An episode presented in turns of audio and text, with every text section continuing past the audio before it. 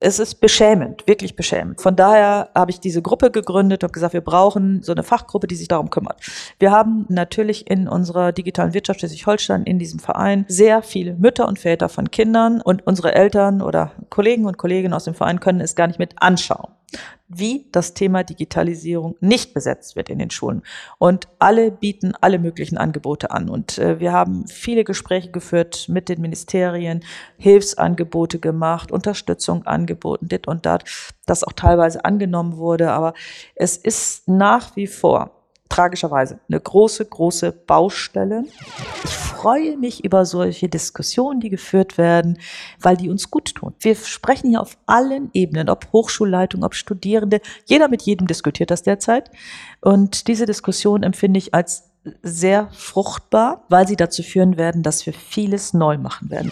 Wir bräuchten kontinuierlich Weiterbildung. Und aus meiner Sicht muss das quasi in den Stundenplan von Lehrer und Lehrerinnen mit berücksichtigt sein. Die müssen quasi einmal die Woche den Freiraum haben und die Zeit haben, wo sie qualifiziert sich weiterbilden können in ihren jeweiligen Disziplinen. Wir sprechen über künstliche Intelligenz und über Bildung mit Doris Wessels, Professorin an der FH Kiel. Und auf der Visitenkarte oder auf der Website steht Forschungssprecherin Digitalisierung und Leiterin virtuelles Kompetenzzentrum. Was wahrscheinlich viel häufiger im Moment passiert ist, dass unter irgendwelchen Tagesschau-Interviews steht, Professor Dr. Doris Wessels kann ChatGPT erklären. Ähm, oder künstliche Intelligenz und was das für Bildung und Gesellschaft bedeutet. Doris, ganz, ganz herzlichen Dank, dass wir das Gespräch machen können. Danke für die Einladung. Wir wollen wenn die Zeit nachher äh, reicht und es uns nicht davonreißt thematisch, oder würde ich gerne noch mal ein bisschen auch über deine Biografie sprechen, denn du bist jetzt im Moment na, wahrscheinlich nicht im Hauptberuf, du musst noch ein bisschen Hochschule nebenbei machen, aber schon in einem großen Teil Erklärerin, Profi-Erklärerin für diese ganzen Fragen, die sich mit ChatGPT aufgetan haben und wir wollen heute im Gespräch nochmal schauen, was auch darüber hinausgeht. Ähm, du bist aber ja Professorin für Wirtschaftsinformatik. Du hast in der Wirtschaft gearbeitet und wirst im Moment ganz viel zu Bildung und Schule gefragt. Mhm. Das wird auch der Schwerpunkt erstmal in unserem Gespräch sein. Lass uns erstmal damit anfangen mit so einer Einordnung. Wir wissen von dieser Podcast-Reihe, dass das viele Menschen später hören. Das heißt, jetzt haben wir Frühling 2023. Wenn wir eine Zeitreise machen, äh, wie würdest du jemandem im Jahr 2025 erklären, wie ist gerade die Lage in Deutschland, die Diskussion um Bildung und künstliche Intelligenz im Frühling 2023? Was wird da diskutiert? Das ist eine sehr gute Frage. Ähm, ich werde ganz häufig befragt, wie es dann ein, in, in fünf Jahren, in zehn Jahren aussehen wird. Und ähm, das amüsiert mich immer ein wenig, denn ich weiß noch nicht einmal, was heute Abend. Also man muss fast den Tag auch nennen. Also jetzt, äh, 10. Mai, sitzen wir jetzt zusammen. Ähm, heute ist zum Beispiel angekündigt für heute Abend dann wahrscheinlich, Google hat eine Entwicklerkonferenz und wird ein neues KI-Sprachmodell anscheinend ankündigen mit entsprechenden Turbulenzen, die das dann auch wieder nach sich ziehen kann. Das heißt, wir leben in einer Zeit, die so dynamisch ist, wo quasi jederzeit etwas passieren kann, dass selbst so etwas wie äh, ein, zwei Jahre Forecast ausgesprochen schwierig ist. Und ich traue mir das ganz ehrlich nicht zu. Denn im Rückblick, jetzt aus der Position 10. Mai 2023, wenn wir uns anschauen, was ist seit dem 30.11.22 passiert. Und ich habe täglich diese Dynamik live erlebt und ich muss täglich immer mehr Nachrichten mir anschauen, zu, also was das ansch wirklich anschauen tatsächlich. Ich, ich kann die gar nicht alle lesen und alle verarbeiten, aber ich muss mir so einen groben Überblick verschaffen. Und ähm, diese Dynamik und diese Beschleunigung äh, der Veränderungsgeschwindigkeit, die wir so erleben, die ist sehr, sehr herausfordernd. Und ich erlebe das in fast jedem Gespräch, dass mir dann immer äh, bekundet wird, ich komme gar nicht mehr hinterher, ich fühle mich total überfordert, wer soll das alles noch verstehen, wer soll das alles noch beherrschen und durchdringen. Und ich kann das so aus, aus eigener Erfahrung extrem gut nachvollziehen. Also es ist, steht für mich so für Atemlosigkeit. Also wir bemühen uns sehr, wir hecheln hinterher, versuchen mitzuhalten, aber es wird immer schwieriger und wir Menschen fühlen uns zunehmend mehr überfordert. Und gleichzeitig sind wir dieser Situation ausgeliefert. Es hilft auch nichts rumzujammern und rumzulamentieren, dass uns das zu schnell geht. Wir werden die Welt wohl nicht so einfach anhalten können und diese Dynamik auch nicht einfach ausbremsen können, weil dahinter ein Multimilliarden-Geschäft steht. Gleichzeitig die Fragen, die du gefragt wirst, also das kannst du besser sagen, ist jetzt ein bisschen blöd, dass ich das würde ich sage, die Fragen, von denen ich gesehen habe, dass du sie gefragt wirst oder gelesen habe, sind teilweise auch sehr tagesaktuell. Sowas wie, ChatGPT kann keine richtigen Referenzen ausspielen oder sowas. Ähm, wie, wie, gehst du mit diesem Spannungsfeld um, dass das tatsächlich Sachen sind, die die Leute jetzt offensichtlich sehr interessieren, die aber vielleicht in zwei Monaten schon erledigt sind? Ähm, ich finde diese Fragen ganz, ganz wichtig, dass, diese, dass die gestellt werden und dass man diese Aufklärungsarbeit auch leisten kann. Denn du hattest am Anfang gesagt, ich bin ähm, Mitgründerin und Mitleiterin des virtuellen KI-Kompetenzzentrums Schreiben, Lehren und Lernen mit KI. So, und das haben wir am 1. September letzten Jahres gegründet mit damals zehn Mitstreitern. Alles waren Hochschullehrende zu der Zeit und wir haben im letzten Jahr schon bemerkt, äh, oder äh, ich muss ein bisschen weiter aus und so seit 2020 hat sich so diese Gruppe gebildet, wir hatten so unterschiedliche Themengebiete. Und ähm, im Jahr, im letzten Jahr war klar, dass das Thema der generativen KI-Systeme, insbesondere der generativen KI-Sprachmodelle, so sehr an Bedeutung gewinnt und einen so hohen Impact hat auf Bildung, auch auf, auch auf das akademische Schreiben, dass wir äh, der Meinung waren, wir müssen eine Anlaufstelle bilden, wir müssen Sichtbarkeit bieten. Äh, wir vorher waren wir so ein lockerer Verbund äh, und diese Aufklärungsarbeit ist deshalb so wichtig, um den Menschen, äh, insbesondere Lehrenden wie Lernenden im Hochschulbereich zu erklären, was können diese Systeme und was können sie nicht, diese Limitation. Und das war für mich immer so ein Impuls und so, so auch eine Motivation, dass ich gesagt habe, so keine Instanz erklärt das und äh, viele wissen auch gar nicht, dass es das gibt. Und so dieses gemeinsame ähm, Ziel, dass wir Aufklärungsarbeit oder Informationsmöglichkeiten bieten ähm, in Workshops, bei Vorträgen, Veröffentlichungen, das hat uns immer sehr, sehr motiviert. Und dann kam am 30.11. unangekündigt ChatGPT über uns. Und seit dieser Zeit werden wir natürlich von einer Anfragewelle äh, die, die ich nicht ansatzweise jemals so erlebt habe, auch nie vermutet hätte, werden wir regelrecht überrollt bis zum heutigen Tag wie sich das dann zukünftig weiterentwickelt, steht auch in den Stellen. Ich werde auch häufig gefragt, wie geht's denn weiter? Also wenn ich, ich wäre ja so gerne mal einen Tag in einem Headquarter wie bei OpenAI oder, oder Microsoft Direct oder bei Google, um mal live mitzuerleben, was dort gerade abgeht. Und ich glaube, das ist ist so faszinierend und so unglaublich anstrengend, ähm, diese Dramaturgie in diesem Wettkampf der Tech-Giganten zu spielen. Und äh, man muss sich, ich war ja lange genug in der Wirtschaft, ich habe lange genug Softwarebranche und Industrie kennengelernt. Äh, ich war auch Key Account Managerin, also ich habe dann die großen Kunden betreut ähm, und äh, bin jetzt ungefähr, also wenn man etwas vereinfacht ausgedrückt, die Hälfte der Zeit war ich in der Wirtschaft, jetzt bin ich die, die andere Hälfte dann im Hochschulkontext ähm, und ich habe schon so ein Gefühl, wie so Wirtschaft tickt und ähm, deshalb diese für mich sehr reizvolle Vorstellung. Ich dürfte mal einen Tag in so einem Headquarter bei einem der Tech-Giganten zu sein glaube ich, würde mir das sehr deutlich vor Augen führen, dass dort der, dieser Multimilliardenmarkt, den man sieht, der will erschlossen werden. Und das ist, glaube ich, ein tägliches, eine tägliche Dramaturgie, die dort durchgespielt wird, die inszeniert wird mit Ankündigungen, mit allem drumherum. Und dort geht es um sehr, sehr, sehr viel Geld. Und wir sind diesem Prozess ausgeliefert. Wir in Deutschland spielen derzeit kaum eine Nummer. Wir haben Aleph Alpha in Heidelberg mit Jonas Andrulis. Ähm, aber ansonsten sind wir im Bereich der Forschung, der Wissenschaft, sind wir eigentlich gar nicht schlecht davor. Aber wir kriegen es nicht so schnell auf die Straße gebracht. Das heißt, wir haben nicht diese Anwendung, wir haben nicht diese großen, diese, diese Kommerzialisierung, die die Amerikaner uns hier sehr, sehr eindrucksvoll vorleben. Nicht immer sehr, also auch die sind nicht nur von Erfolg gekrönt, wenn man sich das so anguckt äh, schaut, so die Ankündigung, der erste Auftritt von Bart, dem Chat-GPT-Widersacher, dem Konkurrenten aus dem Hause Google. Selbst und Google hat es nicht so gut hingekriegt, aber vielleicht ist der Bart dann heute Abend, laut Ankündigung, vielleicht ist der, der Bart dann heute Abend ähm, dann doch von Erfolg gekrönt und ähm, will auf Siegertreppchen rücken. Und von daher ist so diese also das finde ich persönlich auch total spannend. Äh, wir sind ja wie in so einem kleinen Wirtschaftskrimi, sind wir ungefragt einfach mit dabei und beobachten das, aber wir sind auch diesem Prozess ausgeliefert. Und jetzt geht es darum, das Beste aus dieser Miss, äh, das, Miss, das interpretiert auch jeder anders, ob das eine missliche Lage ist. Ich hatte gestern so ein Gespräch gesagt, es ist so großartig, dass wir live dabei sind, dass wir das miterleben dürfen. Ja, auf der einen Seite ja, aber auf der anderen Seite ist es auch ganz schön anstrengend. Ja, das gibt's ja beides sozusagen, dass es gleichzeitig sein kann.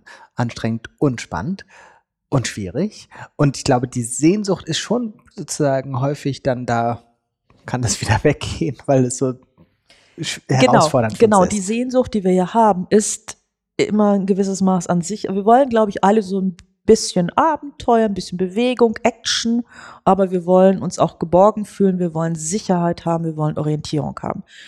Und diese Orientierung, die haben wir allein, äh, also an, an vielen Stellen einfach nicht mehr, wenn wir noch nicht mal wissen, was passiert heute Abend, was passiert morgen und welche Veränderungen oder welchen Impact zieht das so nach sich. Und das ist natürlich für Systeme wie Schule oder Hochschule überhaupt, der Bildungsbereich, ist so dieser Verlust an Orientierung oder auch an, an Steuerungsmöglichkeit, äh, der ist äh, für uns sehr, also beschäftigt uns sehr, berührt uns auch emotional. Ja. Sehr, sehr stark. Das, das denke ich auch, weil es sozusagen nicht nur nach vorne eine Orientierungslosigkeit ist, sondern auch sozusagen nach, nach hinten oder nach unten zu den Grundlagen. Viele ja, Grundlagen ja. werden ja in Frage gestellt, dadurch, Absolut. dass plötzlich eine Maschine das macht, von der wir dachten, dafür sind doch wir als Menschen da. Ja. Oder das ist meine Rolle als Mensch hier zum Beispiel, weiß ich nicht, als Lehrer oder ähnliches bei so ein paar Sachen würde ich hoffen, dass wir ein bisschen entspannter sein können, weil es ist ja nicht die Frage, ähm, wenn man jetzt nochmal an die Zeitreise denkt, 2025, wir können wohl davon ausgehen, dass Google irgendwas auf die Reihe gekriegt haben wird äh, bis dahin.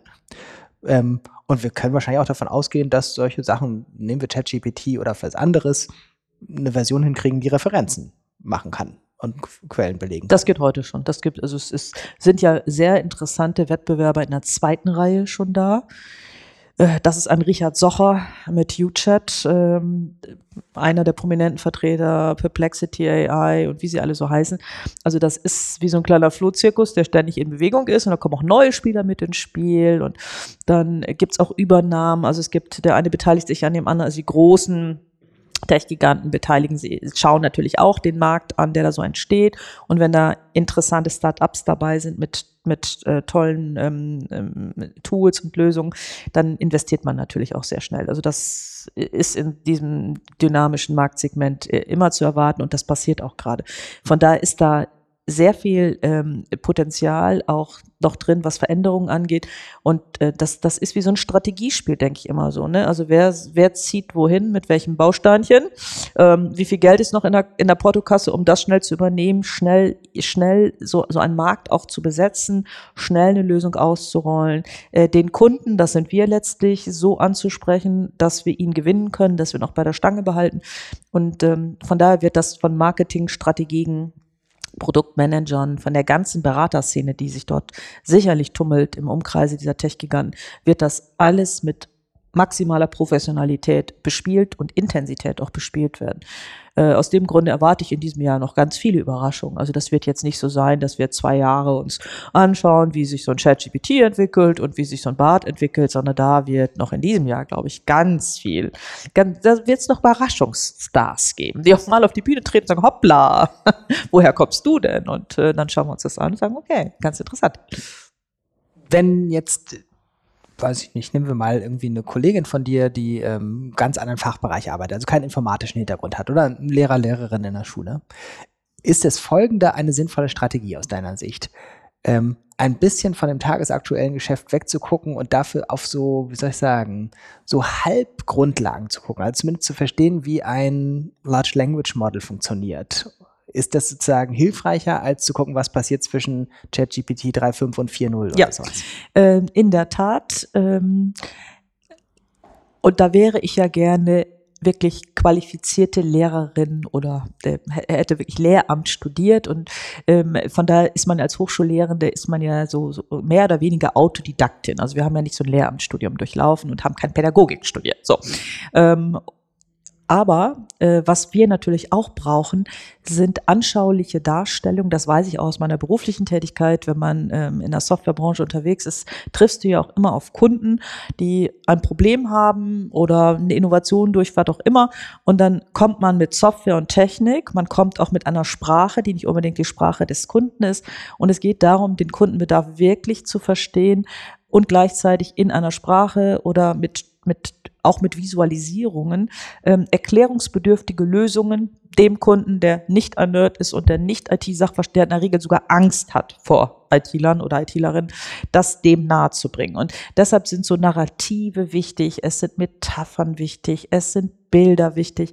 Aber das so zu entwickeln, finde ich für mich also ich, ich weiß, dass es super, super, super wichtig ist. Aber ähm, ich denke immer so, ich bräuchte jetzt, zack, ich bräuchte jetzt für so eine Sache, die ich vermitteln will, Kollegen und Kolleginnen, die es eigentlich mit IT gar nicht haben, äh, denen das so nahe zu bringen, dass die das verstehen und dass sie das auch durchdringen und auch die Relevanz durchdringen.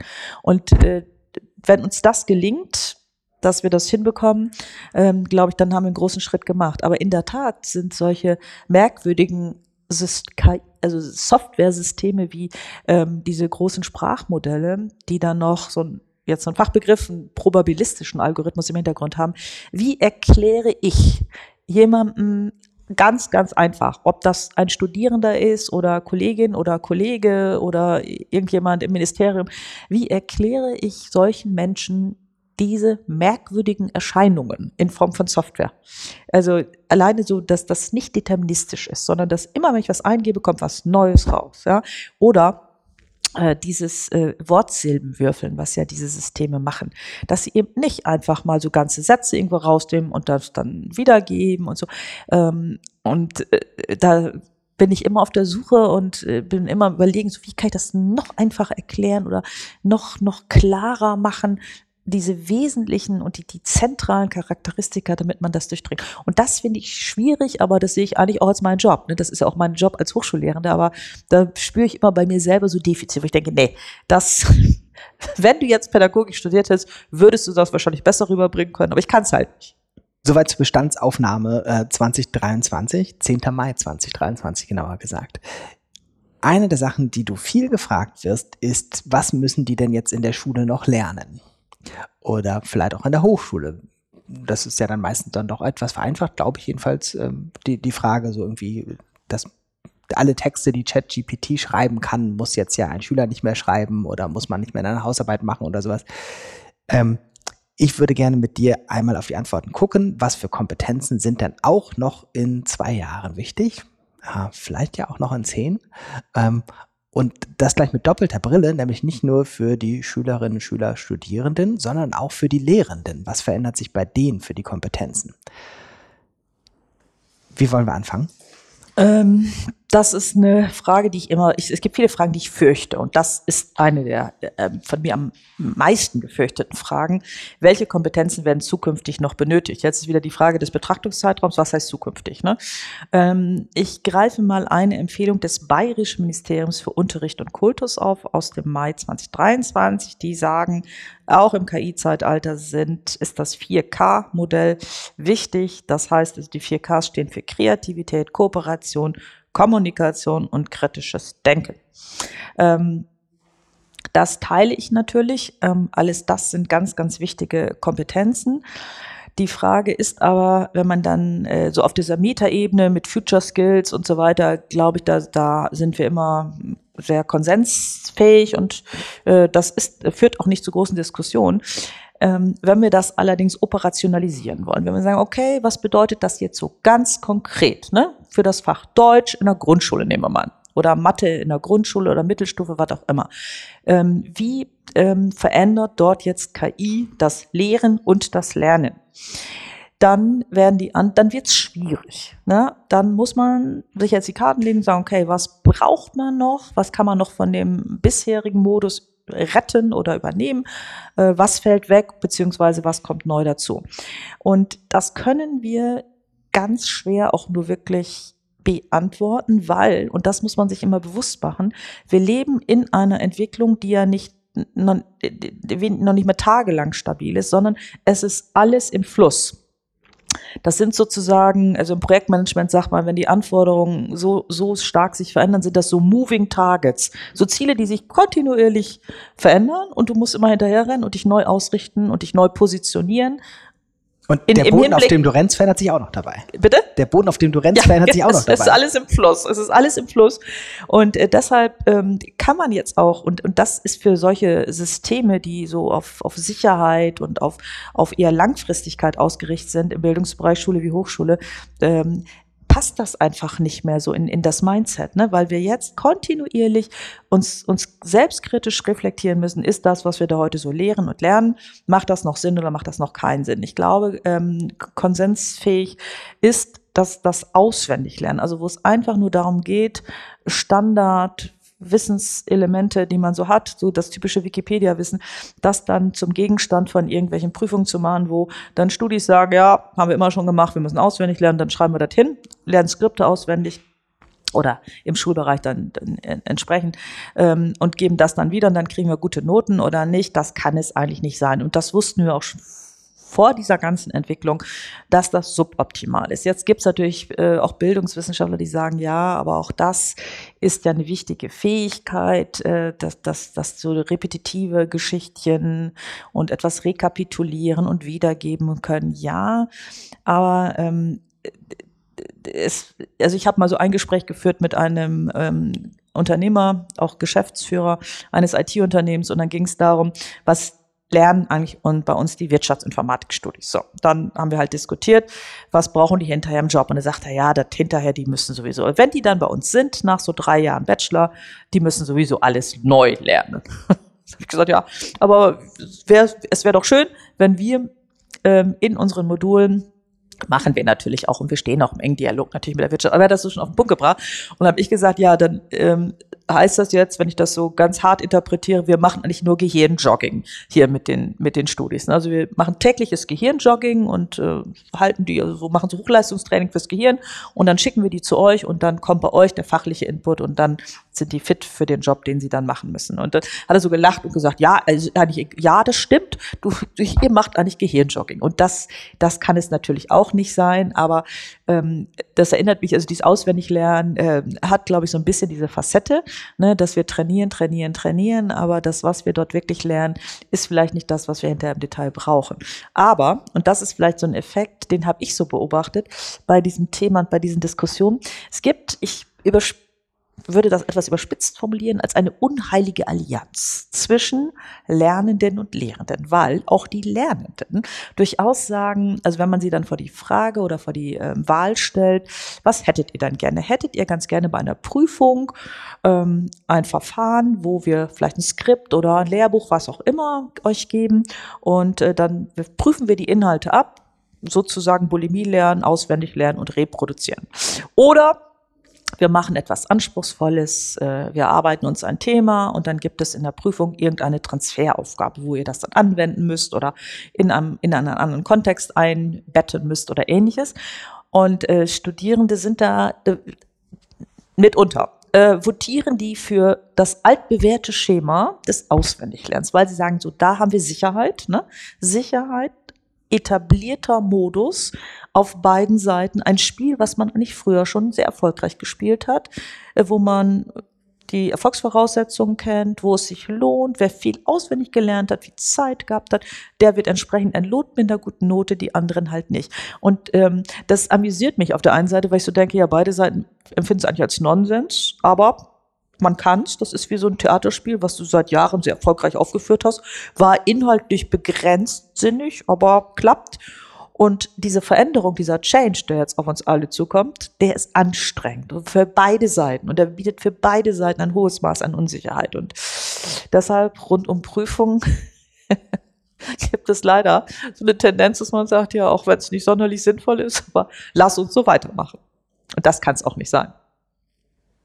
Siehst du irgendwo sozusagen äh, vielleicht nur so kleine Flecken, die aufleuchten und sagen, da sind Punkte, wo man, das sieht ein bisschen aus wie Zukunft, so ungefähr, wo weiß ich nicht, Prüfung also, ja. anders sind, Lehre anders ist. Ja, ja. Und, und äh, diese, diese Hoffnung, das, das macht mich auch glücklich in dieser Zeit.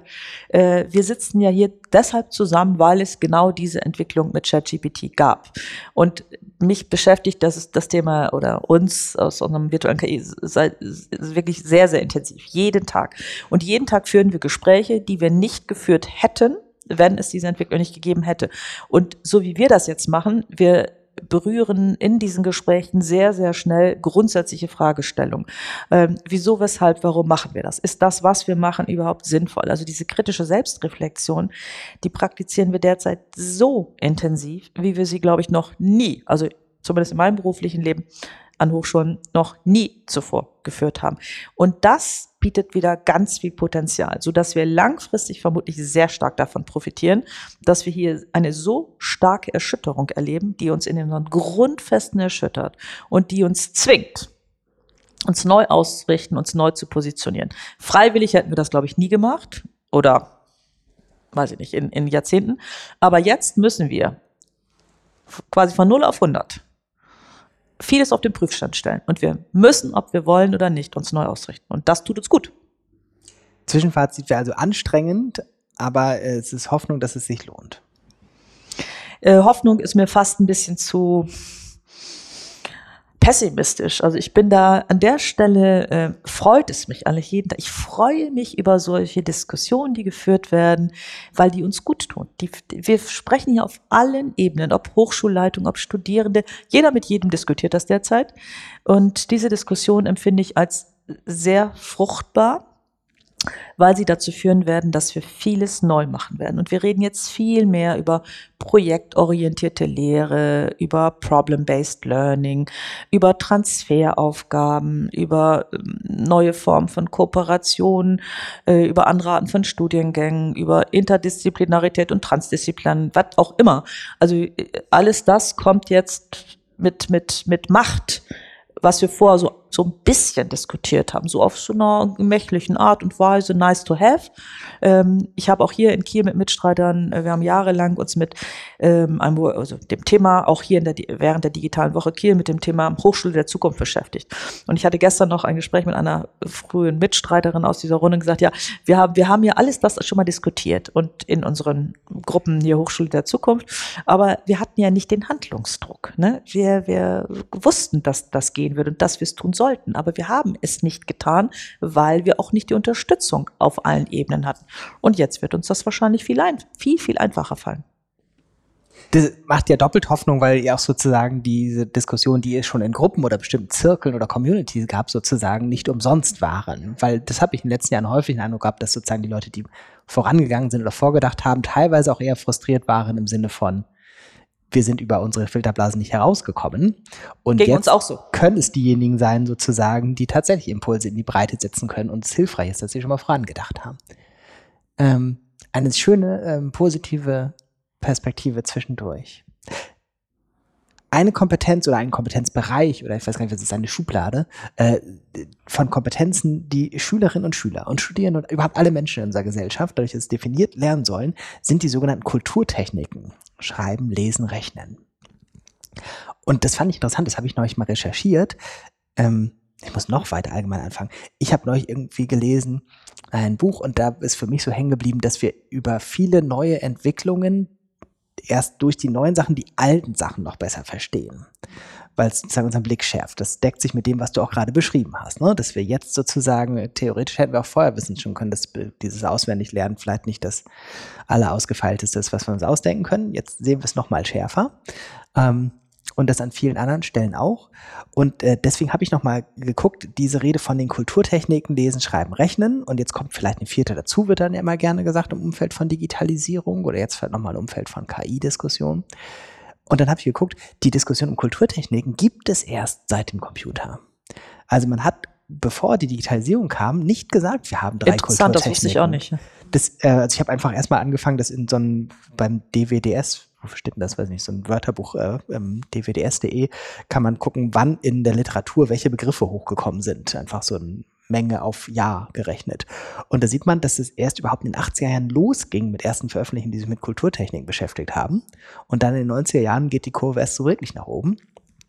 Ähm, das heißt, vorher war es natürlich schon ein Verständnis davon da, dass Lesen, Schreiben, Rechnen wichtig ist, aber dass man das dann sozusagen auch explizit so benannt hat mit, das sind die Kulturtechniken, da kam man erst in der Breite drauf, als man darüber nachdachte, das Selbstverständnis von denen anzuzweifeln, wie du eben gesagt hast. Da geht es dann plötzlich ans Eingemachte, an die Grundlagen. Ähm, was jetzt bei diesen Kulturtechniken, das haben wir gerade im Vorgespräch schon mal kurz angesprochen, äh, sage ich mal der Transparenz halber, ähm, ja passiert ist, dass dann, wie häufig sagen, es kommt eine vierte dazu der Computer oder die digitale irgendwas, Kompetenzen oder die KI oder sowas. Und mit dir würde ich jetzt gerne ein bisschen das Thema vertiefen, wenn man jetzt nicht sich so leicht macht und sagt, man gründet eine vierte Abteilung, die dafür zuständig ist, ähm, sondern man sagt, die Kulturtechniken, die wir haben, verändern sich, Transformation durch das, was wir da gerade technisch erleben. Ähm, was bedeutet das zum Beispiel, euer Kompetenzzimmer heißt doch für ähm, Schreiben, oder? Virtuelles Kompetenzzentrum, Schreiben, Lernen und Lehren mit KI. Verändert sich die Kulturtechnik Schreiben? Ja, ähm, da bin ich sehr sicher. Ich denke, dass die besondere Ironie darin liegen wird, dass die Entwicklung der KI-Sprachmodelle zu einem Bedeutungsverlust der Schriftsprache führen werde. Das ist jetzt eine sehr gewagte ähm, These, die ich hier formuliere. Wenn man sich allerdings die Mediennutzung der nachfolgenden Generation anschaut, also der Kids, äh, dann äh, sieht man, dass die anders kommunizieren als wir also als ältere äh, Generationen äh, und dort wird natürlich sehr viel multimedialer kommuniziert. Das heißt, es wird viel mehr über Stimme kommuniziert, es wird über Bilder kommuniziert, äh, es ist also bunt und schillernd. Also man braucht ja nur TikTok sich anschauen, Instagram und Co. oder Snapchat. Ähm, das ist eine andere Kommunikation und das heißt, ähm, dass wir dort schon eine Tendenz deutlich vor ChatGPT und Co. gesehen haben, was so die, die Mediennutzung und die, die Medienarten angeht, ähm, dass die eben sehr generationsspezifisch sind oder sehr divers sind. Aber ähm, KI-Sprachmodelle, glaube ich, geben dem Ganzen nochmal so einen Push und wir werden aus meiner Sicht mehr das Auditive erleben, also das Schreiben und das Lesen wird an Bedeutung verlieren und ersetzt werden durch das Sprechen und das, das Hören. Ähm, das würde ich so formulieren. Von daher ähm, wird Schreiben äh, haben wir bislang, und ich bin oder wir sind ja auch so sozialisiert worden, das war ein sehr persönlicher Prozess, den wir sehr eigenständig gemacht haben, ohne große Unterstützung. Dann fing es an so mit Textverarbeitungssystemen, da hat man uns mit Autokorrektur und so weiter schon so ein bisschen geholfen. Also wir haben zunehmend mehr digitale Unterstützung erfahren. Aber jetzt kriegen wir sozusagen einen virtuellen Schreibpartner an unsere Seite äh, gesetzt. Und das wird ja in Kürze in allen möglichen Textverarbeitungssystemen mit integriert sein, ob das bei Microsoft Word oder bei, bei Google ähm, der Fall ist. Also wir werden dort Standard-Features drin haben, dass wenn wir nicht weiter wissen, auf den Knopf drücken, der Satz fortgeführt wird und ähm, dass dieser Schreibprozess ein kollaborativer Schreibprozess auch sein wird. So, das ist aus meiner Sicht eine Disruption, so habe ich das auch immer bezeichnet, des etablierten Schreibprozesses. Also das ist eine so starke Veränderung, dass der alte Schreibprozess, so wie wir den erlebt haben, ein völlig neuer Schreibprozess sein wird. Und ähm, das haben wir heute schon. Also wer mit ChatGPT schreibt, der schreibt kollaborativ, Manche schreiben, lassen auch nur schreiben, aber das, glaube ich, ist eher seltener der Fall, sondern man ändert ein bisschen, man holt sich einen Vorschlag und man puzzelt sich das so ein bisschen zusammen und das ist dann eine Co-Produktion von Mensch und Maschine. Und das ist schon ein großer Impact und verändert diese Kulturtechnik des Schreibens. Und damit einher, also das Lesen ähm, erleben wir auch in einer anderen Qualität, denn wir lassen uns jetzt vorlesen, ja, oder das, oder wir lassen es zusammenfassen, äh, weil uns das Too Long Didn't Read, eine äh, beliebte Anwendung, sehr, sehr früh angeboten von allen möglichen KI-Sprachmodellen. Wenn man da bei OpenAI auf den Playground geht, war das eines der ersten Features, so Summaries zu machen, Too Long Didn't Read, weil uns das zu anstrengend ist, das alles zu lesen. Das heißt, wir drücken dann einen Knopf und sagen, ja, das äh, dauert zu viel Zeit, äh, jetzt möchte ich ganz gerne eine kurze Zusammenfassung haben und wenn ich die dann auch nicht lesen will, dann kann ich mir die auch noch ähm, sprechen lassen. Das mit dem schreiben. Ähm, in meinem Kopf gibt es ein Wort dafür, das ist noch nicht ausgereift, das heißt Ping-Pong-Denken, weil es sozusagen immer mit der Maschine und mir hin und her geht. Ne? Und das widerspricht so ein bisschen dem Bild, was gerade häufig in Diskussionen um Schule ist, dass sozusagen die Studierenden oder die Schülerinnen sozusagen sich das sparen, weil die lassen sich das von der Maschine machen.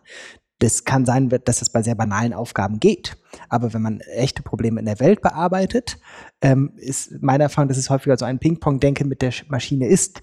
Ähm, und ein Verdacht davon, jetzt mal einen kleinen Exkurs, ähm, ist, dass tatsächlich in der Schule die Aufgaben auch immer sehr genau gestellt sind, im echten Leben aber nicht. Im echten Leben hat man am Anfang eine Aufgabe und wenn man anfängt, sie zu bearbeiten, merkt man, dass die Aufgabe nochmal anders beschrieben werden muss oder dass was dazukommt oder was was anderes mehr oder weniger wichtig ist, als man sich am Anfang gedacht hatte. Und ich glaube, dadurch kommt häufig so ein Ping-Pong-Denken, dass man eben dann zum Beispiel auch sagt, irgendwie, ich brauche noch mal das oder ich brauche noch mal das oder das brauche ich doch nicht oder das verfeinern wir noch mal. Und ich glaube, dass das auch sehr wichtig sein kann für, für das Schreiben. Das erste Mal habe ich das gemerkt, als vor drei, vier Jahren hat DeepL für Übersetzung das eingefügt, dass man in der App sozusagen anfangen konnte, in eine Übersetzung reinzuschreiben und dann hat DeepL vorgeschlagen, wie der Satz dann weitergehen könnte oder welche Worte sonst wie sind. Und da habe ich gemerkt, passiert ganz viel dieses co-konstruktive Schreiben, was du eben gesagt hast. Ähm, und da kann ich mir gut vorstellen, dass tatsächlich Schreiben einen anderen, weiß nicht, Grundmodus oder sowas hat, wenn man das macht. Ja. Du bist Mathematikerin von der Ausbildung. Ähm, wie verändert sich, würdest du als Mathematikerin eigentlich sagen, Kulturtechnik rechnen? Ich finde, das ist immer nicht so einfach wie schreiben. Was ist denn Rechnen für eine Mathematikerin? Oder das ist ein eigener Podcast wahrscheinlich auch. Hast du ich habe ja Mathe studiert ähm, auf Diplom, aber ich habe äh, an der Hochschule nie Mathe unterrichtet. Ähm, ja, äh, hat sich einfach nicht so ergeben. Also ich bin dann eher immer so stärker in den äh, IT-Bereich gekommen und habe auch Projektmanagement ist mein, mein Schwerpunkt ähm, so im IT, weil ich immer auch äh, in, in meinem beruflichen Leben ähm, IT-Projekte gemanagt habe. So und Softwareentwicklung äh, war da so, so, also Software zu entwickeln, aber gleichzeitig auch zu vermarkten. Ähm, das war so das Thema. Und Mathematik spielte da nicht, nicht wirklich eine Rolle. Ähm, von daher ähm, ist so die Frage, wie verändert sich Mathematik auch schwierig zu beantworten. Also ich bekomme so aus meinem Umfeld immer wieder mitgeteilt, dass so das mathematische Grundverständnis, also die Beziehung zu Zahlen, alleine so etwas wie die Vorstellung der, der Größe von Zahlen, so, so, das ist, das so unsere Generation hat ja sehr viel Kopfrechnen gelernt und wir haben, können so überschlägig äh, Größen von Zahlen äh, ermitteln und können die vergleichen und haben so ein Gefühl dafür. Und das wird mir immer wieder zurückgespiegelt, dass das derzeit, also wenn man so die, die Schulkinder sich anschaut, aber auch unsere Studierende, dass so dieses Grundgefühl für Zahlen, dass das doch etwas verloren gegangen ist. Also dass so ja, da, dazu bin ich jetzt auch keine Mathe-Didaktikerin, die das jetzt wissenschaftlich begründen kann, aber das kann ich nachvollziehen. Also das ist so, in unserer Jugend war ja das, äh, das kleine einmal eins und so etwas, das, das mussten wir auch wirklich gut können, weil es keine Taschenrechner gab, kann man sich heute gar nicht mehr vorstellen. Aber wenn, wenn es das nicht gab, dann musste man halt selber ganz viel Kopf rechnen und das haben wir halt trainiert und das war auch ein ganz wichtiger Baustein. Und das ist uns auch nicht leicht gefallen, das alles zu trainieren. So, aber das können wir. Das können wir auch gar nicht abschütteln. So sind wir halt. Ähm, und jetzt kommt eine Generation, die hat äh, sehr früh mit Taschenrechnern gearbeitet und brauchte gar nicht diese was du sagst, Kulturtechnik des, des, des Rechnens in dem Sinne, sondern hat eine ganz andere Beziehung zur, zum Rechnen oder auch zur Mathematik entwickelt. Und ich glaube, so war das immer. Also wenn ich jetzt in, in mein Auto einsteige, ja, dann vertraue ich darauf, dass das funktioniert. Und ich habe ein, ein sehr, sehr, sehr grobes Verständnis, was diese Maschine so kann. Aber ich vertraue, dass sie das kann und durchdringe das nicht im Detail. Während ich früher, wenn ich mich mit, was weiß ich, irgendwie einer Kutsche hierher bewegt hätte, dann hätte ich das sehr im Detail ver verstanden und verstehen müssen, um hier sauber anzukommen. Und von daher bringt so jede Innovation, jede, jede jeder technische Fortschritt, der bringt solche Veränderungen mit sich, dass wir uns von bestimmten Grundtechnologien entfernen. Die brauchen wir nicht mehr im Detail verstehen, weil wir darauf vertrauen, dass sie funktionieren. Dafür müssen wir aber auch wieder neue Kompetenzen entwickeln. Und auch da ist es ja teilweise, glaube ich, so eine interessante Mischung aus neu und auch wieder sehr Grundlagenfragen, wenn man sagt, irgendwie, weiß ich nicht, rechnen als, als so logisches Verknüpfen von Objekten oder sonst was. Das ist ja was, was sogar noch wichtiger wird, dass man so eine Idee hat, ähm, dass nicht nur, weiß ich nicht, man, man drei Zahlen in einer beliebigen Weise zusammenstellen kann, sondern überhaupt die Beziehung zwischen Dingen herstellen kann oder sowas wie, weiß nicht, algorithmisches Denken oder so. Ja, ja. Und systemisches Denken. Kulturtechniken. Ähm, sehr spannend. Ich hab, ich gucke einmal auf die Zeit. Wir sitzen nämlich hier mit einer, mit einer tickenden Uhr, aber wir haben noch Zeit. Deswegen die Frage an dich, ähm, wäre jetzt im nächsten Blog, der mich interessieren würde, sozusagen ein bisschen biografisch. Du bist jetzt im Moment diejenige, die äh, so in den Medien die Go-To-Professorin ist, wenn es irgendwie um Bildungsfragen und künstliche Intelligenz geht. Ähm, und jetzt war meine These, dass es nicht Zufall ist, dass du nicht aus der Mitte dieses Diskurses kommst. Du bist spannend für deine. Wirtschaftsinformatik äh, mal in, in, in, Dienst genommen worden. Wie sagt man das richtig an der Hochschule? Äh, ähm, de, du hast vorher nicht in der Schule gearbeitet, sondern in Unternehmen und sowas. Ähm, hast du eine Erklärung dafür, warum du diejenige bist, die man fragt? Du bist jetzt wahrscheinlich die schlechteste der acht Milliarden Menschen auf der Welt, die man fragen sollte für, für dich selbst. Aber also ich, ich glaube, es werden sehr, sehr viele Experten. Also da, da äh, bin ich jetzt wahrlich nicht die Einzige. Das ist schon eine sehr, sehr große Gruppe von äh, Mitstreitern, die äh, in ähnliche Zielsetzungen verfolgen und auch sehr häufig angefragt werden. Ähm, aber ähm, bei mir kommt, glaube ich, äh, der äh, ist ein wesentlicher Grund dafür, dass ich mich seit 2018 oder beziehungsweise 2019 habe ich glaube die erste Veröffentlichung dazu geschrieben und ich bin sehr, also mich hat dieses Thema so berührt, ähm, weil ich so, so eine Vorstellung hatte, wie sich so etwas rein theoretisch entwickeln könnte. Und ich habe äh, davon auch nie wirklich lassen können, obwohl ich immer wieder merkwürdige Reaktionen erfahren habe. Also so, äh, wo ich gedacht habe, ja, ich werde ausgebremst. Man nahm das auch nicht für relevant an. Also wirklich bis zuletzt noch, also bis, bis Mitte oder Ende letzten Jahres wurden wir noch abgelehnt mit diesem Thema bei einer Zukunftskonferenz für Hochschulen. Da ging es, also wir wollten einen Beitrag platzieren für die Auswirkungen dieser generativen KI-Systeme für das Prüfungswesen an Hochschulen. Das, also gesagt, nein, wir sind auch, ist nicht, nicht relevant, nicht relevant. Also von daher, ähm, aber ich habe davon nie lassen können, weil ich immer überzeugt war, dass es ein ein relevantes Thema ist. Und da, da hast du vielleicht recht, weil ich so mit dieser Erfahrung aus der Wirtschaft, aus der Softwareindustrie und ähm, ich bin auch so alt, dass ich das 30 Jahre lang habe ich so dieses, diese, diese Branche und dieses Thema ähm, verfolgt und da hat man, da kann man das gar nicht abschütteln. Man hat so ein Gefühl, man hat vielleicht so eine Intuition, und eine Meinung dazu, die du auch gar nicht abschütteln kannst. Da haben wir, also ich weiß ja, wie viele Menschen mir erklärt haben, dass es alles Blödsinn ist und dass es keinen interessiert. Und äh, mir, mir ist auch vorgeworfen worden, schon vor einigen Jahren, ich würde Angst und Schrecken mit dem Thema verbreiten. Also auch solche Reaktionen gab es. Und äh, wo ich gedacht habe, nee, es geht nicht darum, Angst und Schrecken. Ich will nicht alarmistisch wirken. Ich will, äh, die, die, dieses Thema ist nun mal da. Das können wir nicht ausbremsen. So von da und ich, ich glaube tatsächlich bei mir in Person jetzt, wenn ich das so, das wird mir auch manchmal so vorgeworfen, dass ich auch so neugierig bin und immer alles hinterfrage und auch nerve damit, dass ich immer Fragen stelle. Aber auch da bin ich ja so, wie ich bin. Das kann ich jetzt, also bin ich jetzt viel zu alt, das wird man mir nicht mehr austreiben können.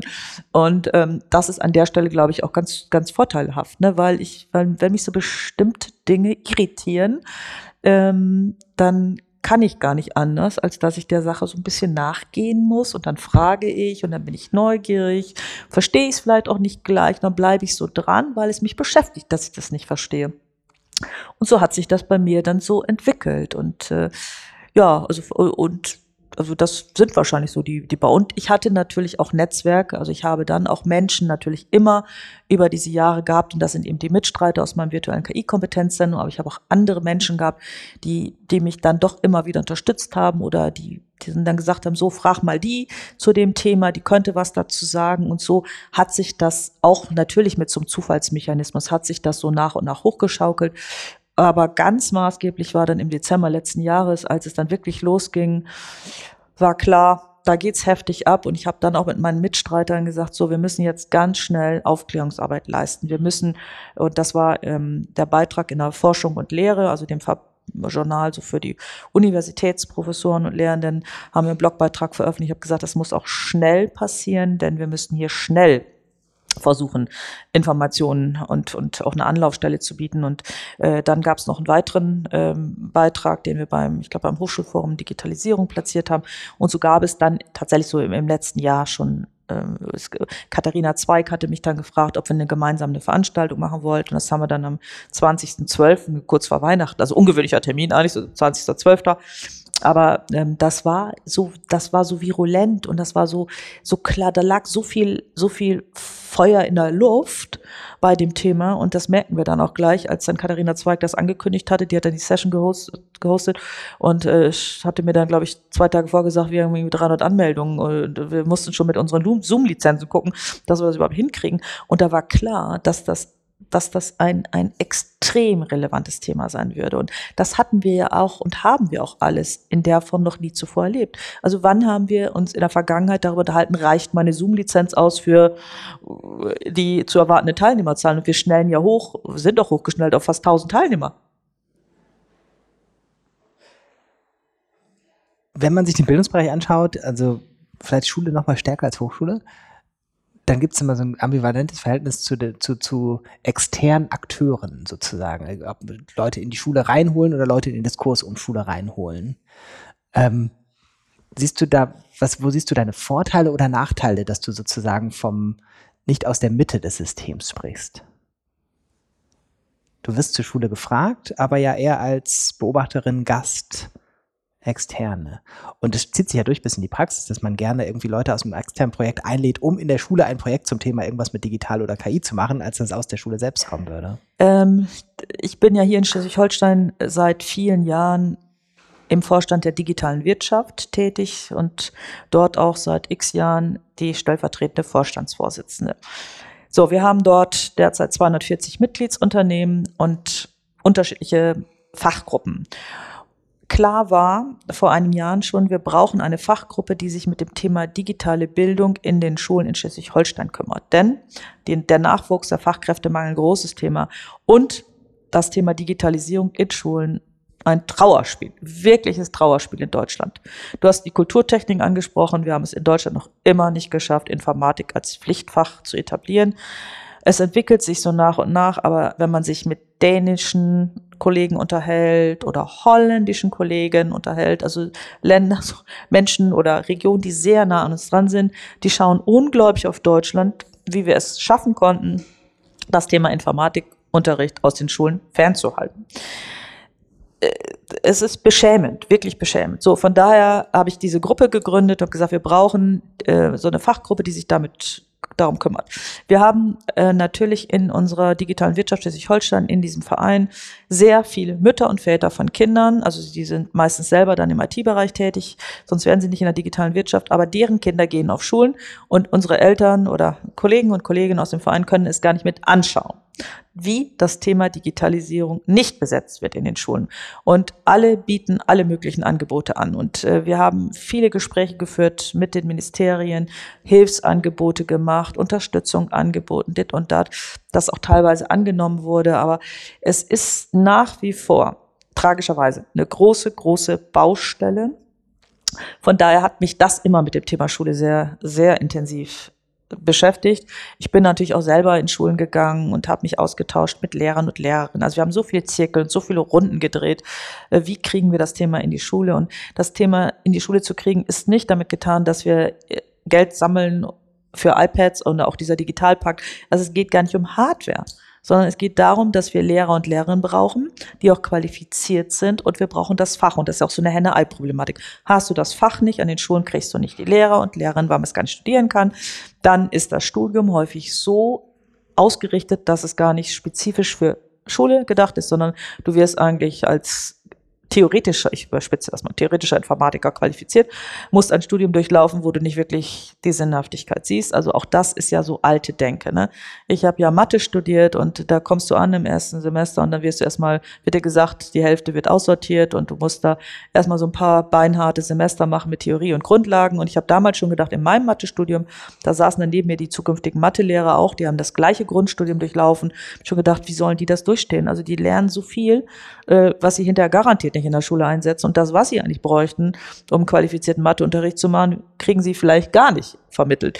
Und das empfinde ich auch heute noch als in der Lehramtsausbildung als ganz tragisch, dass man sich, finde ich, zu sehr auf so Grundlagen, also klassische ja, so, so wie das halt die letzten Jahrzehnte war, wo es irgendwie um, um, um, um hohe Hürden und, und Aussortieren ging, aber man so ein bisschen das Ziel aus den Augen verloren hatte, worum es eigentlich geht.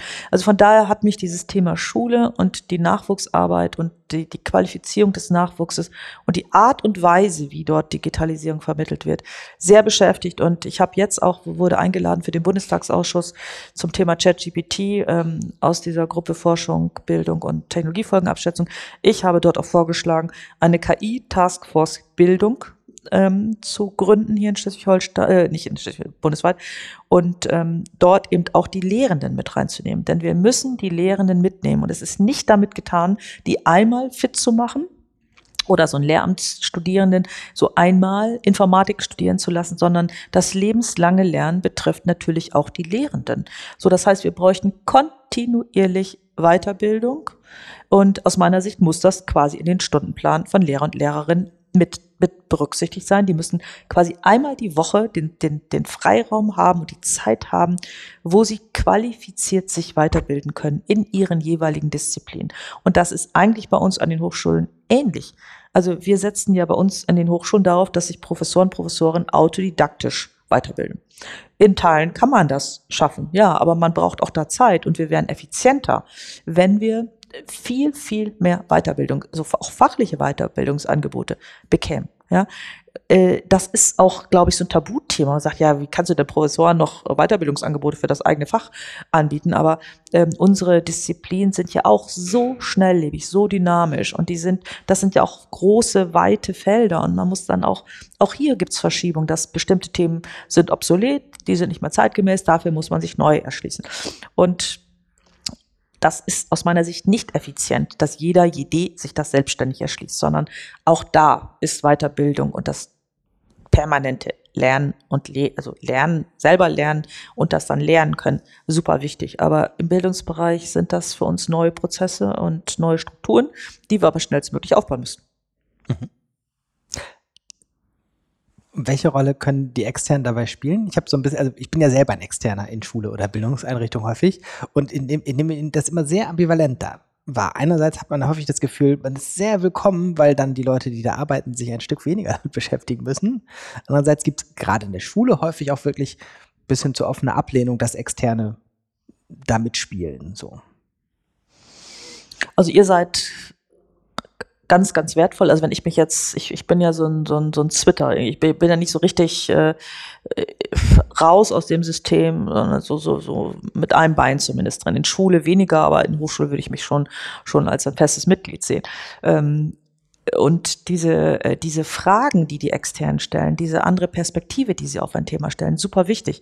Im Schulbereich, und das werden wir ähm, auch hier in Schleswig-Holstein, haben wir das ganz intensiv verankert, dass wir versuchen, so die Themen, die in der Softwarebranche, in der Wirtschaft relevant sind, dass wir das versuchen, direkt in die Schule zu bringen, indem wir als Externe in die Schulen gehen, Vorträge halten, äh, Projekte anbieten, um, um das, dieses, dieses aktuelle Wissen auch wirklich reinzubringen und diese auch äh, Fächer zu motivieren, zu sagen, das, das lernt man jetzt nicht einfach nur so, sondern man braucht es auch hinterher. Und ähm, Außerdem ist ja vielfach in der Wirtschaft ein Prozess ähm, etwas weiter vorangeschritten. Also wir sehen dort Trends sehr viel schneller. Und das müssen wir natürlich dann auch schnell in den Bildungsbereich bringen. Eigentlich müsste der Bildungs Bildungsbereich immer Vorläufer sein, Vorreiter sein, ne? Und Sache voraus sein.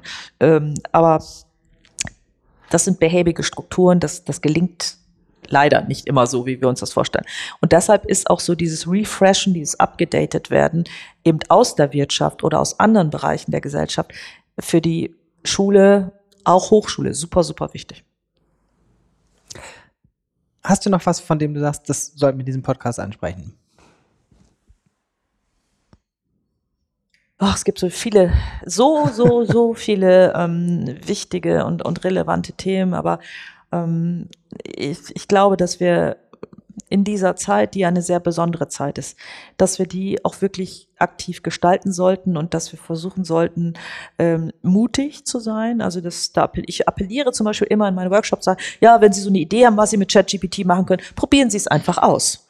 Ne, wir, das ist äh, wie ein Tausendsasser und ähm, das finde ich auch so wichtig, dass wir Mut machen, den Lehrenden äh, wie auch den Lernenden sagen, so, wenn ihr eine Idee habt, wie man etwas machen könnte, probiert es einfach mal aus. Trial und Error. Ne? Der Weg ist ja das Ziel. Ähm, wir haben, wir können nicht mehr, das war deine erste Frage, 2025. Leider können wir das nicht sehr, oder ich kann es nicht seriös beantworten und ich weiß auch nicht, ob sich jemand anders zutraut, das seriös zu beantworten. Ähm, und deshalb äh, können wir nur so Schritt für Schritt, und das ist dann sehr agiles Denken, so Schritt für Schritt uns immer neu äh, versuchen auszurichten, immer die neuen Rahmenbedingungen uns anschauen, sagen, okay, passt das, passt das nicht, aber wir müssen viel kleinteiliger denken oder in kleineren Horizonten denken und dafür brauchen wir Mut, Neues zu wagen ohne zu wissen, da gibt es Best Practices und da gibt es große Vorlagen oder Erfahrungen aus anderen Ländern. Die gibt es halt nicht. Und äh, das kann ja auch etwas Schönes. Es hat ja auch eine gestalterische Komponente, wo man sich einbringen kann mit seinen Ideen. Und das, glaube ich, so diese Message, die sollten wir nach außen bringen. Total guter Abschluss.